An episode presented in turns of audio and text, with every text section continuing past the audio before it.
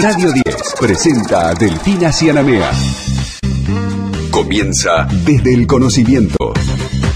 Un espacio dedicado a las universidades. Desde el conocimiento. Delfina en los domingos de Radio 10. Hola, hola, hola a todos, bienvenidos a Desde el Conocimiento en su programa número 97, domingo primero de mayo. Feliz día para todos los trabajadores, para todas las trabajadoras.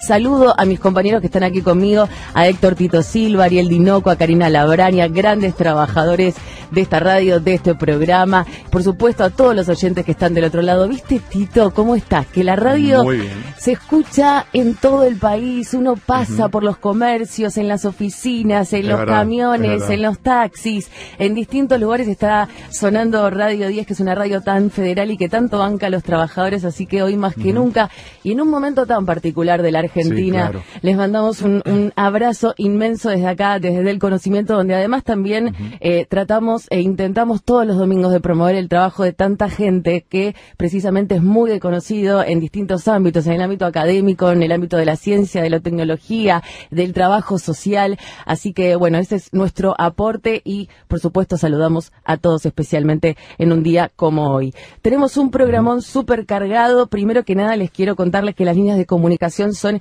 en el WhatsApp, el 11 50 05 0710, donde pueden participar por un libro gentileza del siglo XXI. También nos encuentran en Facebook e Instagram como Desde el Conocimiento y en Twitter de guion bajo conocimiento. También la página web que es desde el conocimiento.com.ar que siempre tiene un montón de material de cosas que charlamos acá en el programa, de lo que pasa también en el C5N, en el programa de televisión de allí.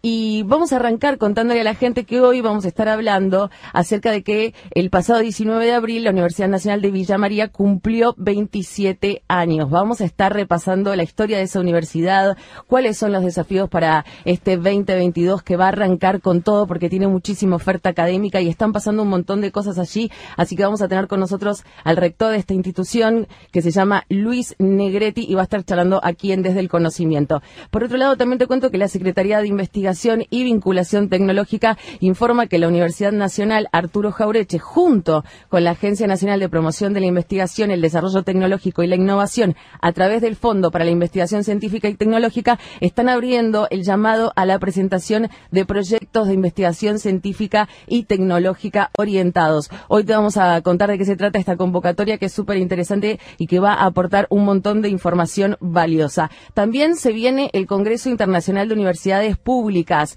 ¿De qué se trata este Congreso? Bueno, quédate porque te vamos a estar eh, contando acerca de todos los detalles que van a estar ocurriendo allí en este Congreso Internacional de Universidades Públicas súper importante. Comenzó también la Feria del Libro esta semana. ¿eh? Allí están presentes muchas editoriales universitarias. ¿Por qué las universidades tienen sus propias editoriales? ¿Cómo se manejan? Este es otro de los temas que te vamos a estar contando en el día de hoy. También arranca el primer taller interdisciplinario de arquitectura y urbanismo en la Universidad Nacional de Come Chingones y es un taller súper importante que tiene que ver con un montón de cuestiones que están ocurriendo allí en esa región, así que te lo vamos a estar contando. Es una iniciativa súper interesante que vas a conocer en el día de hoy y como siempre también el resumen, las noticias de todo lo que pasa aquí con Héctor Tito Silva, que te lo va a estar contando desde el conocimiento hasta las 6 de la tarde. Estás escuchando desde el conocimiento con Delfina Cianamea en Radio 10. Y ya estamos en comunicación con Hugo Juri, que es el rector de la Universidad Nacional de Córdoba, porque te lo anticipábamos, se viene el Congreso Internacional de Universidades Públicas y lo tenemos a Hugo para que nos cuente todo lo que va a pasar allí, de qué se trata este Congreso. Hola Hugo, aquí Delfina y Héctor te saludamos. ¿Cómo estás? Hola, ¿cómo les va? ¿Cómo les va? Qué gusto. El gusto es nuestro.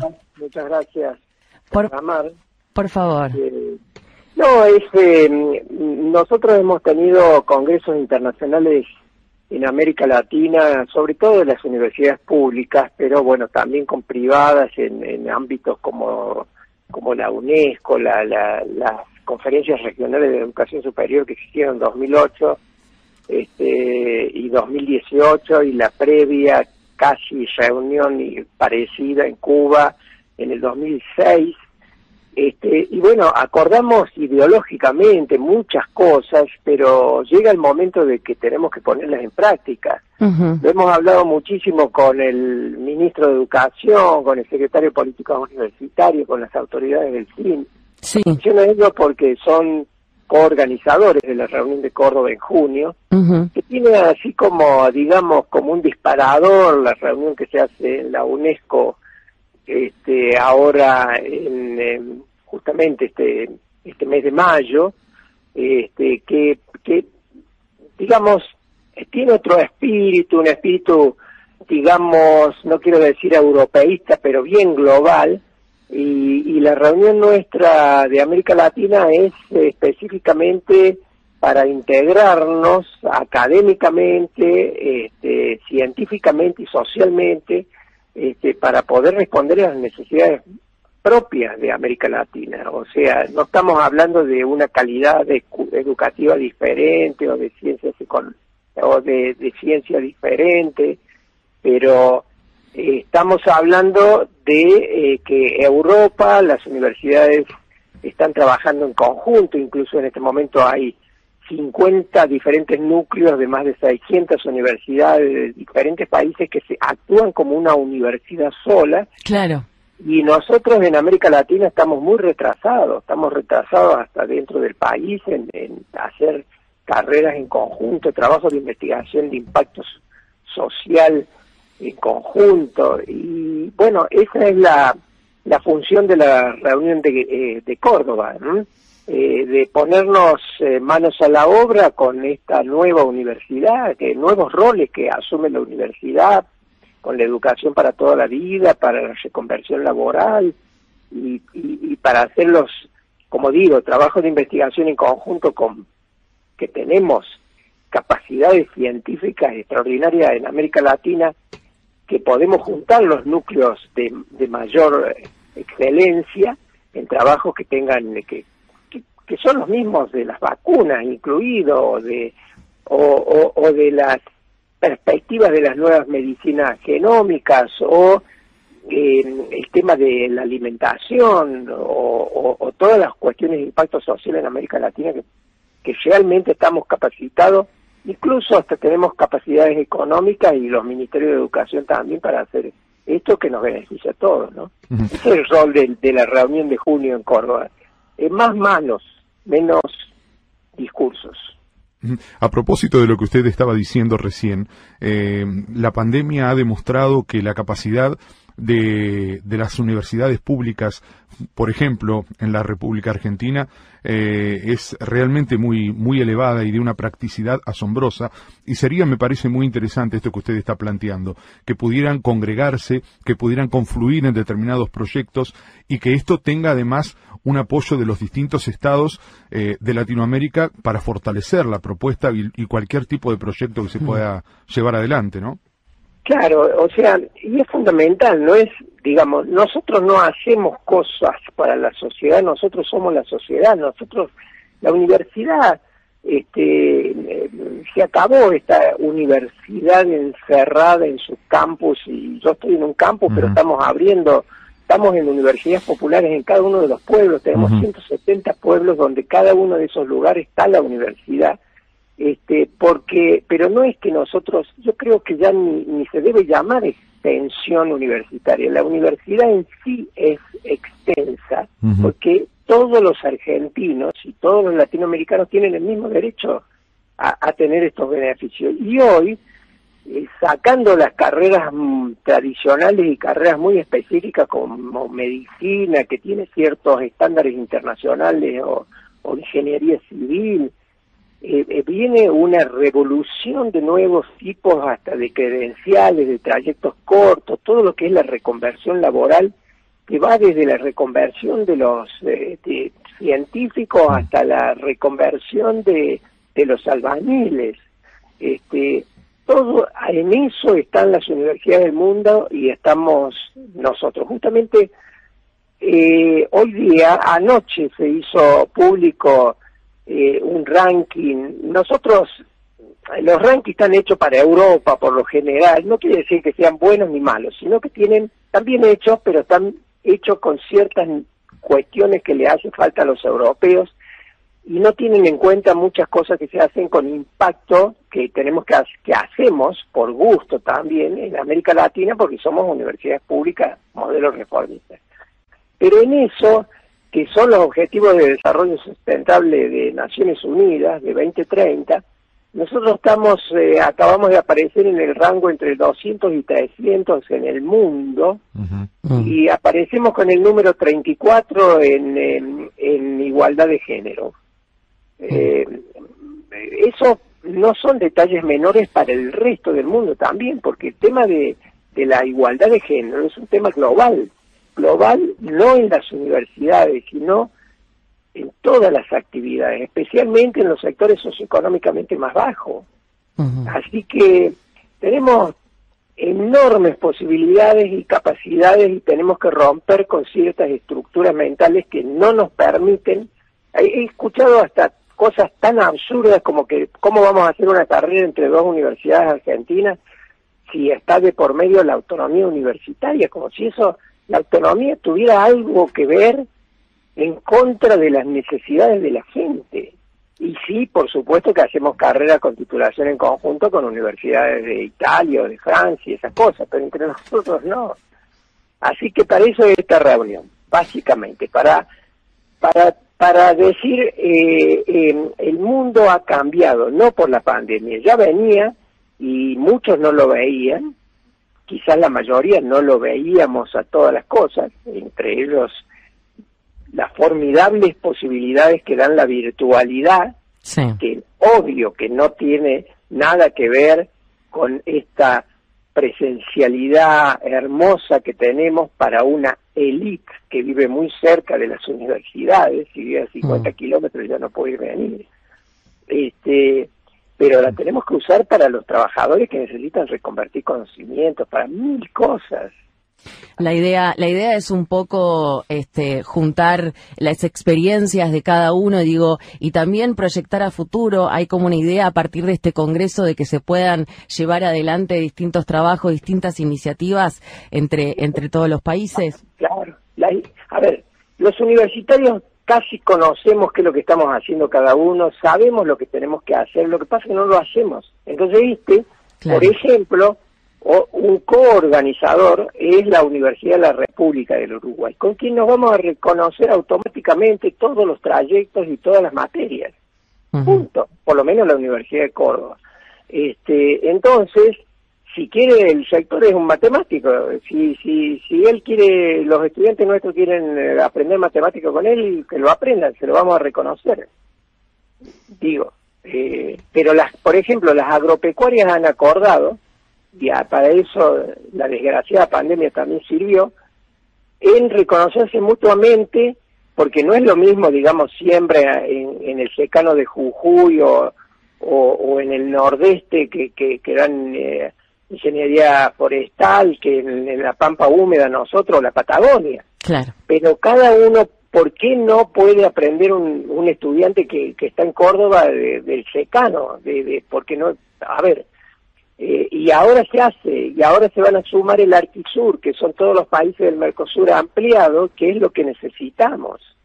Se van a sumar aquí, ya están, ya, ya, ya, ya, ya tienen las materias en común todas, se los reconocen mutuamente las facultades, la, la mayoría de las facultades de agropecuaria de la Argentina, pero ahora se suman estos otros países, y eso es lo que tenemos que hacer. Eh, a ver, no estamos inventando la pólvora, lo hacen los europeos entre ellos. Claro. Hugo, eh, Córdoba fue una provincia que luchó mucho por los derechos de los trabajadores. Me gustaría hoy, en el Día del Trabajador, que, nos dejes una pequeña reflexión de, cómo vivís este primero de mayo. Bueno, este eh, es un día absolutamente especial, incluso especial para, para mí por otras cosas, pero es el tiempo de los trabajadores. a ver todos somos trabajadores pero los que tradicionalmente son los trabajadores, digamos Córdoba es la Córdoba del Cordobazo también.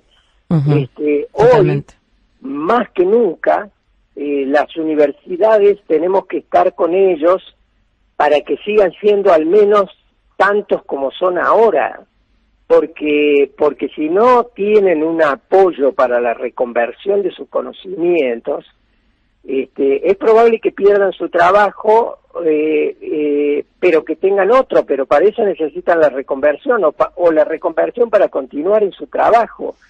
Y nosotros estamos trabajando muchísimo con la CGT. Yo fui el primer rector en historia eh, que fue al edificio histórico de la CGT Córdoba, al edificio de la CGT del Córdobazo, y ahí discutimos y nosotros hemos graduado eh, con trayectos eh, reconocidos por, por, por los RTF, que tiene un nombre raro, pero que son los créditos académicos, este, eh, los aprendizajes y las enseñanzas, porque muchos de los profesores son los mismos trabajadores en estos cursos que damos. Claro.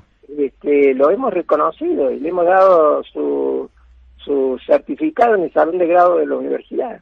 Impresionante. Gracias, eh, Hugo Yuri, el rector de la Universidad Nacional de Córdoba, por estar aquí con nosotros, por tu entrega y por este debate tan interesante que pusiste al aire. Te mandamos un abrazo inmenso. Que tengas un feliz día. Un abrazo grande y feliz día para todos ustedes. ustedes ¿eh? Adiós. Estás escuchando Desde el Conocimiento, un espacio hecho por los que saben de lo que hablan. Hasta las 18, Desde el Conocimiento, en Radio 10. Y seguimos en Desde el Conocimiento recorriendo como siempre todo lo que pasa en las distintas universidades nacionales y te contamos que la Universidad Nacional de Tierra del Fuego fue anfitriona de la séptima conferencia de la Red Internacional de Investigación de Turismo Polar. Marisol Vereda, docente de esta institución educativa, nos va a contar de qué se trata. Mira, escucha. Nos encontramos muy contentos porque finalmente pudimos concretar de forma presencial este encuentro de la séptima conferencia de la Red Internacional de Investigación de Turismo Polar. Tema que nos convoca o la razón de la red se conforma sobre el turismo polar, particularmente nosotros como puerta de entrada a la Antártida tenemos un rol también relevante o significativo en virtud de tratarse de una ciudad que recibe más del 90% de los flujos de turismo marítimo en la Antártida.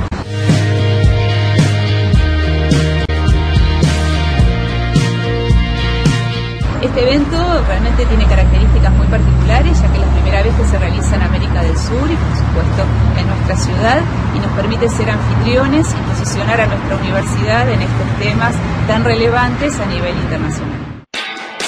Estás escuchando desde el conocimiento con Delfina Cianamea en Radio 10. Y nos vamos a meter ahora en DEC en una iniciativa súper interesante eh, que viene de la mano de la Universidad Nacional Arturo Jaureche, que está abriendo una convocatoria a distintos investigadores e investigadoras de todo el país para la presentación de distintos artículos y trabajos que tienen que ver con distintos ejes y que además impulsan la transversalidad en cuestión de género. Para meternos de lleno en lo que va a pasar, vamos a hablar ahora con Patricio Naradovsky, que es secretario de Investigación y Vinculación Tecnológica de la Universidad Nacional Arturo Arturo Jaureche. Patricio, aquí Delfina y Héctor te saludamos. ¿Cómo estás? Hola, bien, bien. ¿Cómo están?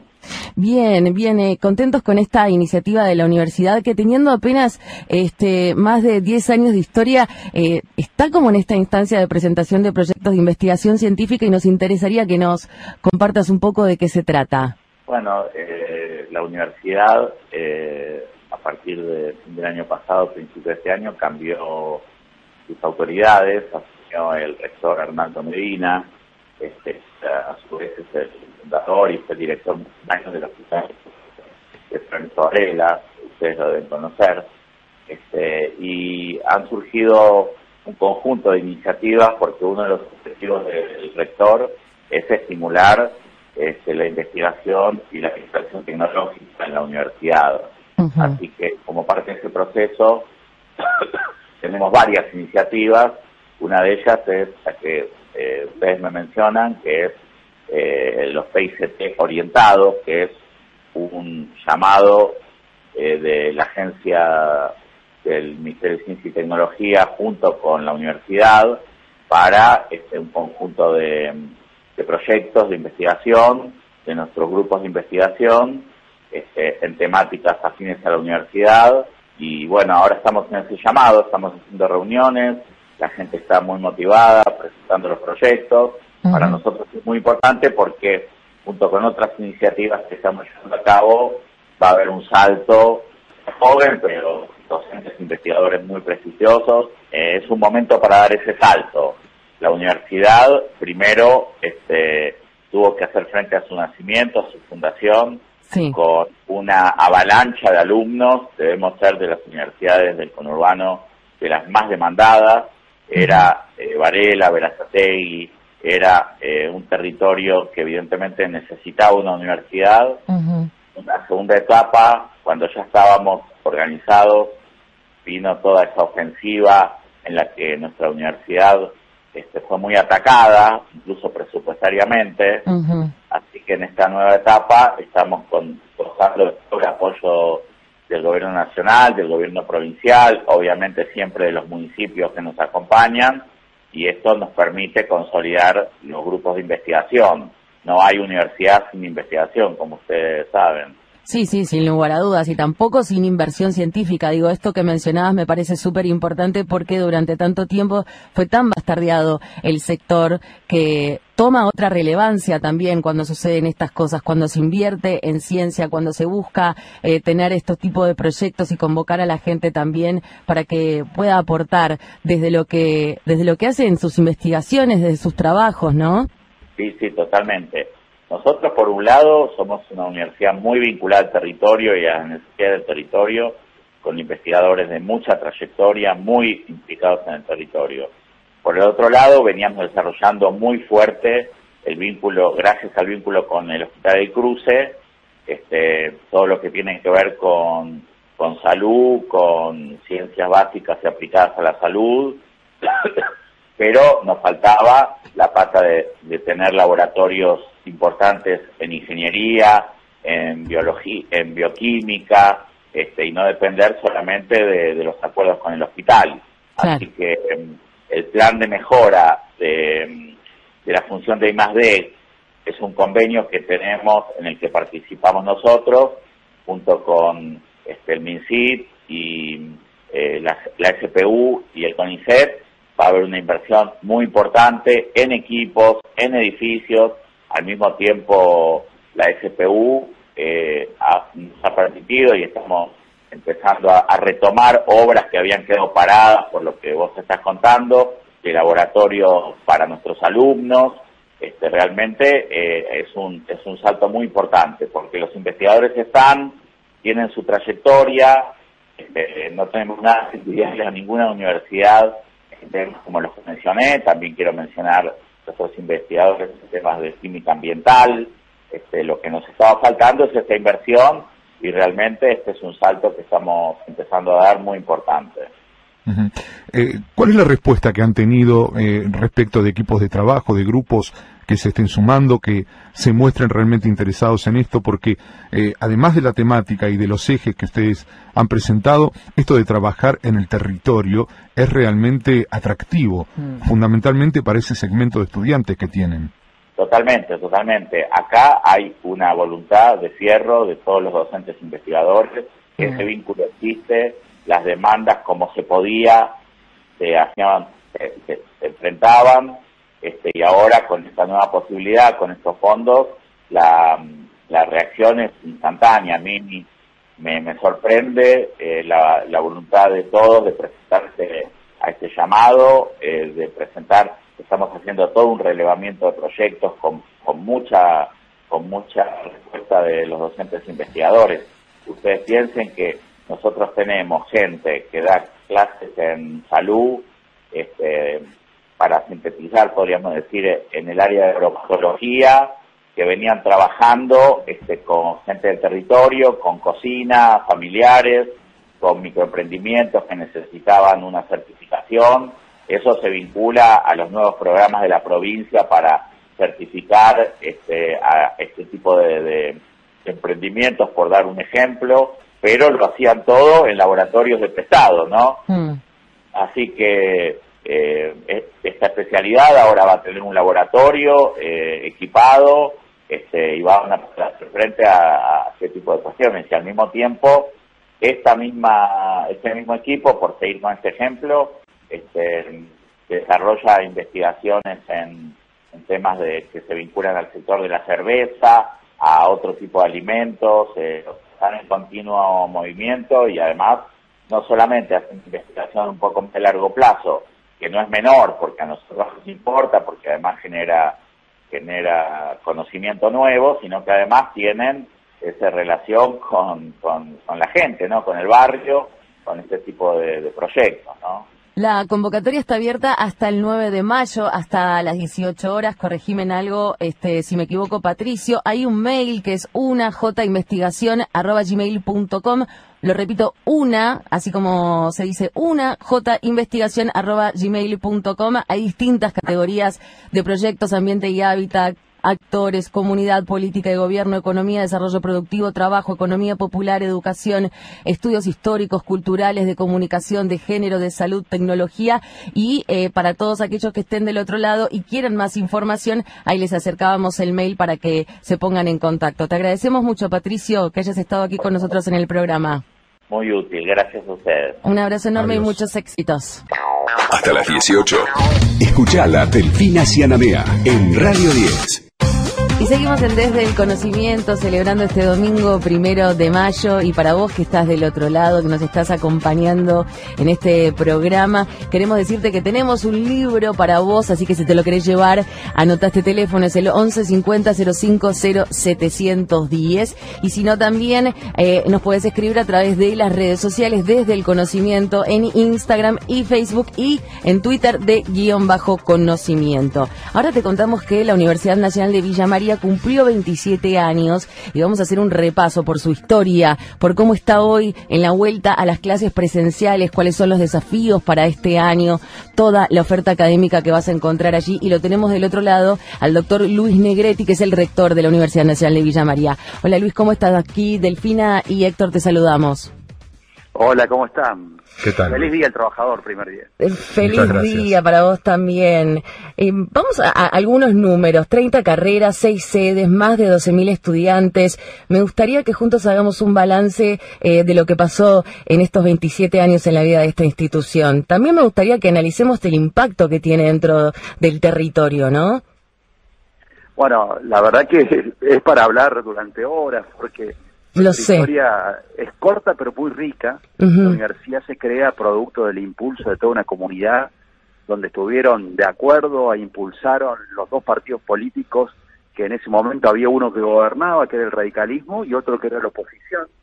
Pero los principales referentes impulsaron la creación de la universidad conjuntamente con las empresas, con las instituciones educativas, con las iglesias, eh, y la verdad que fue una experiencia bellísima que luego, bueno, no tenían obviamente idea en qué iba a desembocar en términos de los resultados en el largo plazo.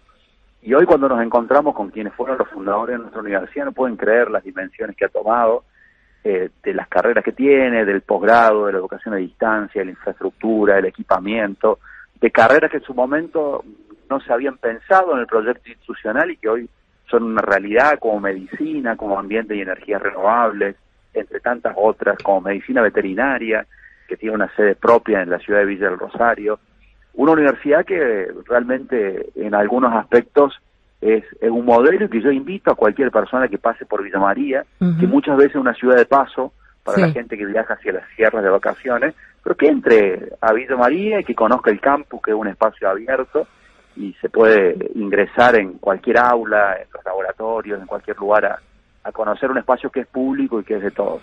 En función de, la pandemia, digo, ¿cuál es el, balance de la situación educativa que, han hecho?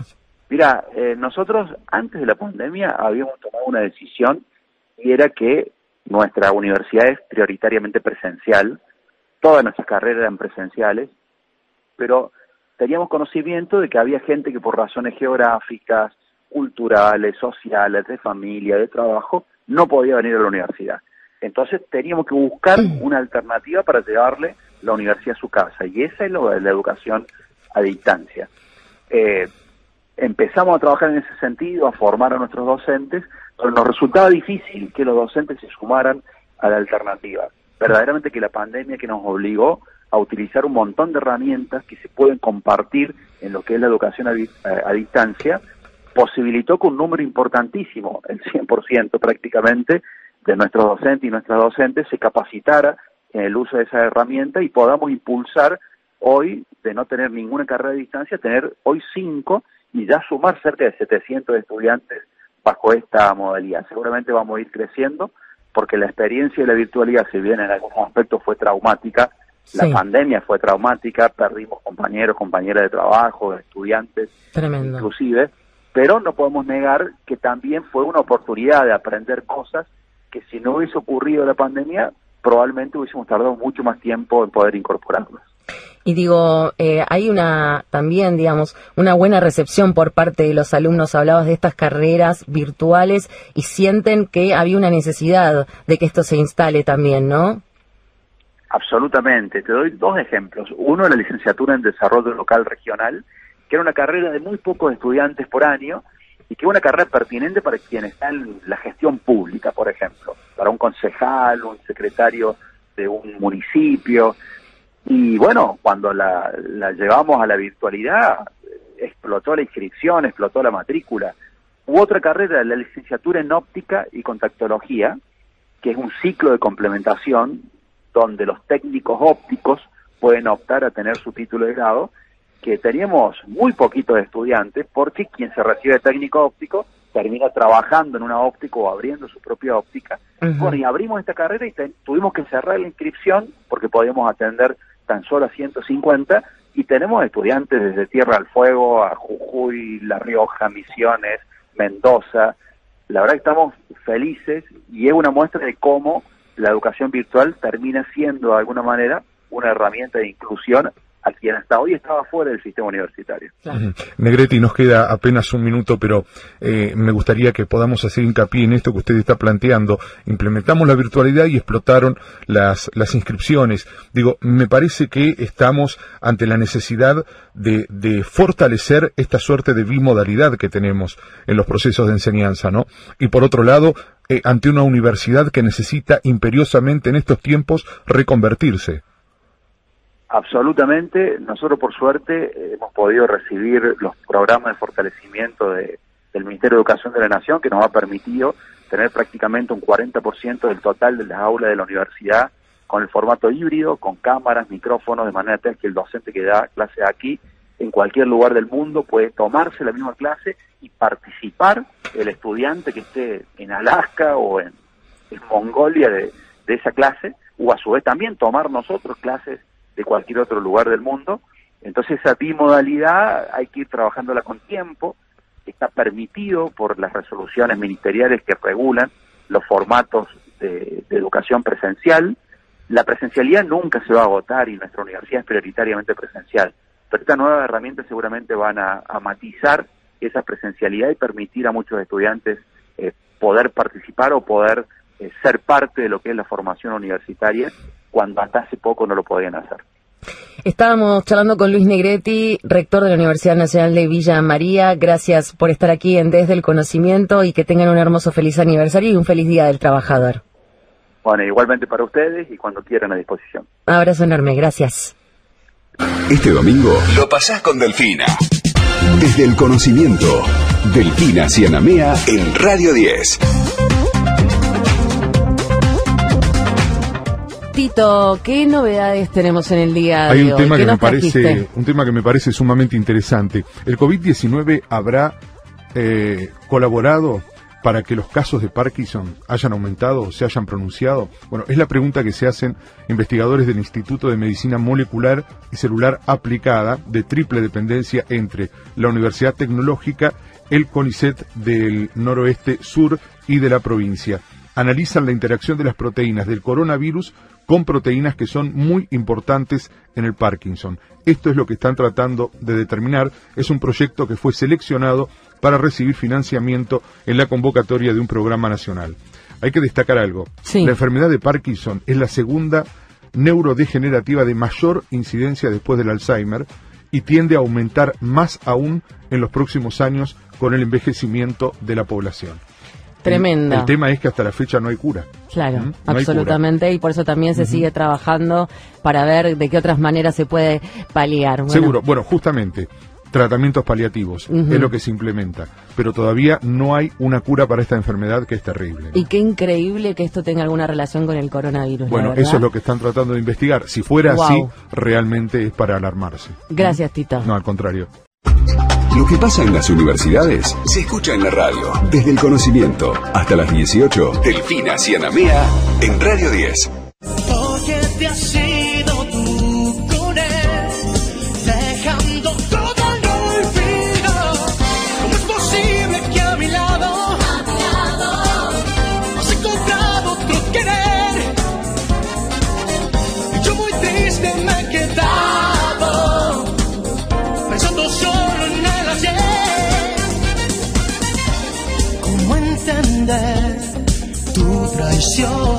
Estamos acá haciendo desde el conocimiento hasta las 6 de la tarde en Radio 10 y el jueves pasado volvió la queridísima Feria del Libro. Hay fuerte presencia de lo que se produce en las editoriales de las distintas universidades. Queremos conocer en profundidad la importancia, la metodología que tiene eh, esta área en las distintas instituciones y por eso vamos a hablar con Andrea Saboretti, que es coordinadora de la red de editoriales de las universidades nacionales en el Consejo Interuniversitario Nacional. Andrea, aquí Delfina y Héctor te saludamos. ¿Cómo estás? Buenas tardes, ¿qué tal? Un gusto compartir este espacio con ustedes. Muy bien, gracias. Bueno, nos alegra mucho y queremos preguntarte, ¿cómo es esto de que la mayoría de las universidades tienen su propia editorial? ¿Cómo surgió esta iniciativa? ¿Por qué es tan importante que esto suceda? Bueno, mira, esa es una excelente pregunta que se entiende bastante bien en el contexto de qué son las universidades, ¿no?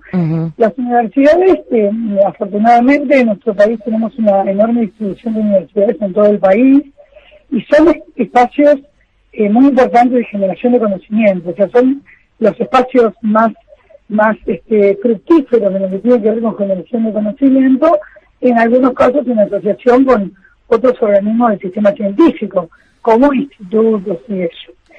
Eh, en las universidades se requieren textos académicos para, para trabajar con los alumnos, se elaboran textos científicos, y digo, entonces, el, el primer lugar natural al que el profesor, el docente, investigador recurre cuando quiere que eso se transforme en, un material editable, digamos, y que tenga sus derechos de autor, sería la, la, propia editorial de la universidad. Y por ahí también la gran importancia que tiene que las universidades cuenten con sus editoriales, porque es el primer espacio en el que se puede hacer un registro de, los conocimientos generados, ¿no? Y se pueden transmitir de ahí hacia toda la comunidad, porque en primera instancia están eh, los alumnos y las alumnas, pero hay pares y también hay personas de la comunidad que dependiendo de los temas pueden tener interés en los nuevos conocimientos que se generen. Ahora, ¿cómo, ¿cómo, justo que te metiste en este tema, por ejemplo, cómo se hace una selección de libros que se van a publicar? Bueno, mira, justamente esta es una pregunta bastante difícil de contestar porque así como hay universidades con diferente grado de desarrollo, también hay editoriales con diferente grado de desarrollo. Muy pequeñas, hay incipientes, claro. o hay editoriales muy grandes que hace muchísimos años, porque las universidades tienen muchos años, están ya este, haciendo producción de material. Y los criterios son diversos según la editorial. En muchos casos eh, se priorizan cuadernos de cátedra porque es una manera de que el docente tenga sus propios registros, pero hay editoriales de universidades muy grandes que eso ya lo tienen eh, funcionando de manera muy automática y entonces pueden priorizar otro tipo de ediciones. No hay una única respuesta para esa pregunta. De hecho, si se acercan que bueno, es un poco la invitación que queremos hacerle, ¿no? Sí. Si se acercan, están 317 del pabellón azul, ¿qué van a encontrar? Van a encontrar un, stand donde se canalizan a través de la Librería Universitaria Argentina, que es una herramienta que permite visibilizar, promocionar y comercializar libros universitarios, una gran diversidad de material eh, de diversos aspectos artísticos, culturales, científicos, académicos. Es muy amplia este, la, la propuesta que tienen las universidades respecto de, material bibliográfico elaborado. Justamente iba a hacer hincapié en esto, estabas planteando de alguna manera eh, lo que es el potencial editorial que tienen las universidades, pero después hay que salir al mercado, ¿no? Después hay que tratar de fortalecer eso. Claro, bueno, justamente en el marco del Consejo Interuniversitario Nacional, que es en el marco en el que se desarrolla, digamos, se gestiona esta red de editoriales de universidades nacionales, que a mí me gusta decir que es una red de editoriales de universidades públicas, porque en realidad las universidades que formamos parte de esa red no solo son nacionales, sino también provinciales. Pero lo más importante y lo que realmente identifica a estas editoriales es que pertenecen a universidades públicas. Eh, que eso me parece relevante porque está claro que además de haber un sinnúmero de libros que pueden ser de gran interés para la sociedad, habrá textos que no tienen interés comercial y aún así son de gran valor al aporte cultural o artístico de la población. Y bueno, eso también se rescata en las editoriales de las universidades públicas. Ese, ese, ¿Es grande, digamos, el porcentaje que tienen las editoriales universitarias dentro del mercado en general? ¿O está creciendo? Sí, representan aproximadamente el 10% del mercado editorial a nivel nacional. No es un porcentaje menor. Bueno, queda abierta entonces la invitación para todos los oyentes que están del otro lado a que se acerquen a la Feria del Libro, a que recorran los stands que tienen que ver con eh, las editoriales de las universidades. Así que gracias a Andrea por estar aquí con nosotros compartiendo un poco de qué se trata todas estas iniciativas que parten desde las universidades. Te mandamos un abrazo enorme y feliz Día del Trabajador. Muchísimas gracias a ustedes eh, por este espacio y igualmente, muy feliz día. Gracias, adiós. Hasta luego. Estás escuchando Desde el Conocimiento, un espacio hecho por los que saben de lo que hablan. Hasta las 18, Desde el Conocimiento, en Radio 10. Y nos metemos en el último bloque en la última nota del día de hoy en Desde el Conocimiento para contarte que se va a realizar el primer taller de arquitectura y urbanismo en la Universidad Nacional de Comechingones, que tiene como objetivo trabajar en torno a nuevas urbanidades en relación con la defensa de los derechos humanos y el desarrollo sostenible como pilares. Estamos en comunicación con Estela Maris Muñoz, que es directora del Departamento Académico de Arquitectura, las Culturas y el Arte de la Universidad de Comechingones y con Patricia Perkman, que es docente de la universidad y directora de este taller. Saludo primero a Estela, ¿cómo estás aquí? Delfina y Héctor, te saludamos. Hola, buenas tardes. Buenas tardes, también saludo a Patricia, que está del otro lado. Patricia, ¿cómo estás? Hola, ¿qué tal? Buenas tardes. Bien, muy bien, escuchándonos. Un gusto escucharlas a ambas. Arranco con, con Estela preguntándote, sabemos que los distintos miembros de la comisión del taller vienen haciendo un gran, un gran trabajo con intendentes de la región para llevar adelante este proyecto. ¿Cuáles son hoy las realidades y las necesidades dentro del territorio que han impulsado eh, este taller? Mira, nosotros, este taller es la consolidación de un trabajo que iniciara en el año 2019 nuestra rectora, este, Agustina Rodríguez Sá, con la gente de la Universidad de San Martín, este, y bueno, y ahora este, podemos concretarlo este, atendiendo a todas, este, al análisis de todas las necesidades del territorio objeto de estudio del taller. Em, hemos, sí, hemos este, trabajado, hemos visitado a los intendentes y los hemos convocado para que en dicho taller participen en un panel de intendentes donde ellos puedan contarle a los demás este, a los demás participantes las realidades de cada una de sus de cada uno de sus municipios.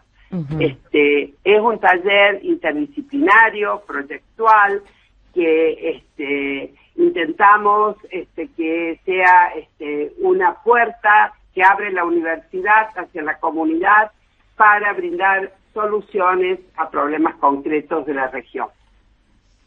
En este caso, eh, bueno, justamente hablando de los problemas concretos, hay evidentemente hay mucho por hacer y fundamentalmente en lo que hace esta propuesta que ustedes están elaborando.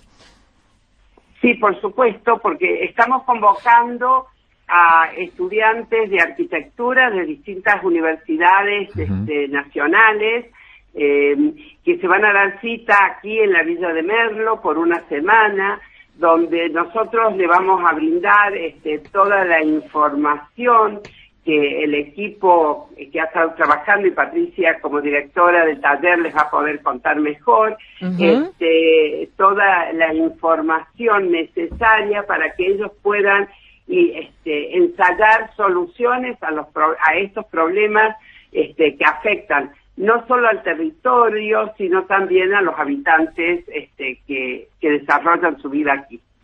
Y le damos paso entonces a Patricia, que también está del otro lado, para que nos cuente un poco sobre los temas que se van a abordar, sobre las metodologías de trabajo, quiénes pueden participar, cómo será la inscripción. Bien, bueno, bueno, buenísimo. Ya nosotros estamos, como dijo Estela, trabajando en este primer evento con la Universidad Nacional de los Cometingones y con un apoyo eh, súper interesante que es la Universidad Nacional de San Martín de Buenos Aires, que es quien nos hace este acompañamiento y nos da conocimientos en cuanto a una experiencia como es un taller de investigación proyectual, teniendo en cuenta que, bueno, un taller de investigación proyectual, digamos, es un ejercicio de, de es un ejercicio a través de determinada información y búsqueda de resolución de problemáticas de un territorio determinado. Nosotros por eso hemos invitado, y la verdad que estamos súper contentos por la convocatoria que surgió, a, a, eh, a alumnos y profesores que van a participar esta semana, abordando un tema que lo denominamos paisaje y expansión en un, un territorio determinado que es todo lo que es Comechingones o la región eh, del Valle de Conlara. Así que bueno, la verdad que la inscripción fue a través, eh, primero invitaciones a, las diversas universidades de, la, de la Argentina y luego también abrimos la página a los distintos actores de nuestra sociedad para que participen también desde su conocimiento y abordarlo de un modo más interdisciplinario. Los temas que vamos a tomar, sí. la verdad que la Universidad de los Cometringones tiene, es una universidad muy nueva y es, digamos, eh, ha nacido y nace en este siglo XXI, entonces, digamos que todo lo que tiene que ver con medio ambiente, con eh, la Agenda 2030, son los pilares básicos, ¿sí? Esto de trabajar con derechos humanos y desarrollo sostenible como los pilares que vos nombraste, Bien. son nuestros, nuestros, digamos, estandartes. Así que a partir de ahí y con esos, con esos enfoques son los que vamos a abordar cada problemática. Nosotros lo que hemos planteado para eh, todas estas, eh, todos estos participantes a los talleres es crear un repositorio de información que tiene que ver con Mm, la formación, eh, la, información con respecto a la historia de la Villa de Merlo y todo lo que conlleva el Valle del Conlara, mm. su eh, ubicación, por supuesto, y todos aquellos factores que tienen que ver con estadísticas, con información, como cómo ha ido evolucionando eh, el sector y la región y por qué. Entonces, bueno, toda esa información es la que vamos a brindar. Además, hay un programa muy rico armado para toda la semana que es esto de que todos los actores sociales también participen. Y que, la verdad que, estamos súper entusiasmados. Y que, importante, estamos con muy poco tiempo, pero me parece también interesante resaltar en la parte en la que han hecho un gran trabajo en conjunto con la Universidad de San Martín, así que también no quería dejar de mencionar esa parte que, que es tan fundamental. Para que la gente tenga más información se tiene que meter en la uni.com.ar, ¿no? Correcto, sí. En la, en la, Universidad Nacional de los Cometingones, en la web, vamos a encontrar ahí TIPAU, que se llama así nuestro taller, sí. taller de investigación eh, proyectual, arquitectura y urbanismo, y van a, van a poder encontrar quiénes van a disertar o exponer eh, eh, el programa y las actividades que tenemos, además de toda esta información eh, básica o de antecedentes que vamos a manejar para poder abordar todas estas problemáticas. Mm, Estela, te saludamos también, ¿eh? Gracias por formar parte del programa. Sí, muchas gracias a ustedes por darnos la oportunidad y realmente estamos muy, muy contentos, así que estamos ansiosos de que llegue la semana para este, concretar esta idea de nuestra rectora que impulsó este contacto con la Universidad de San Martín y el logro de, de este CIPAU 2022. Muchas gracias. Gracias a vos. Un abrazo enorme. Hasta las 18. Escucha la Delfina Cianamea en Radio 10. Bueno, y antes de despedirnos, de dejarlos a ustedes disfrutando los que pueden de este día domingo y abrazando a los que están laburando en este primero de mayo, tenemos el ganador del libro Gentileza del siglo XXI. Él es Pedro Buca, últimos tres del DNI 2 09. Felicitaciones por haberte llevado el premio. Saludamos también a toda la producción general de este programa que es Freak Producciones en la operación técnica Ariel Dinoco y Sebastián Merani en la producción y puesta en el aire está la queridísima Karina Labrania. Aquí conmigo me ha acompañado también, ha realizado todas las noticias sobre universidades Héctor Tito Silva. Gracias como siempre por estar conmigo acompañándome Héctor. Por favor, un placer. Bueno, que disfrutes de tu día que te lo mereces, gran trabajador. Saludamos a todos del otro lado, los dejamos con toda la programación de Radio 10, no sin antes, no sin antes saludar a todas las universidades que se suman a este programa y que lo hacen posible, empezando por la Universidad de Buenos Aires. Universidad Nacional Guillermo Brown. Universidad Nacional de Quilmes. Universidad Nacional de Rosario. Universidad Nacional de San Martín. Universidad Nacional de Urlinga. Universidad Nacional de Lomas de Zamora. Universidad Nacional del Centro. Universidad Nacional de Jujuy. Universidad Tecnológica Nacional. Universidad Nacional de Chaco Austral. Universidad Nacional de José Cepaz. Universidad Nacional de Mar del Plata. Universidad Nacional de Moreno. Universidad Nacional Arturo Jaureche. Universidad Nacional de San Luis. Universidad Nacional de Misiones. Universidad Nacional de Come Chingones. Universidad Nacional de La Pampa. Y Universidad Nacional de La Matanza. Ahora sí, lo dejamos con Tuni Colman y con toda la programación de Radio 10. Nos reencontramos el próximo domingo. Que tengan una hermosa semana. Chau.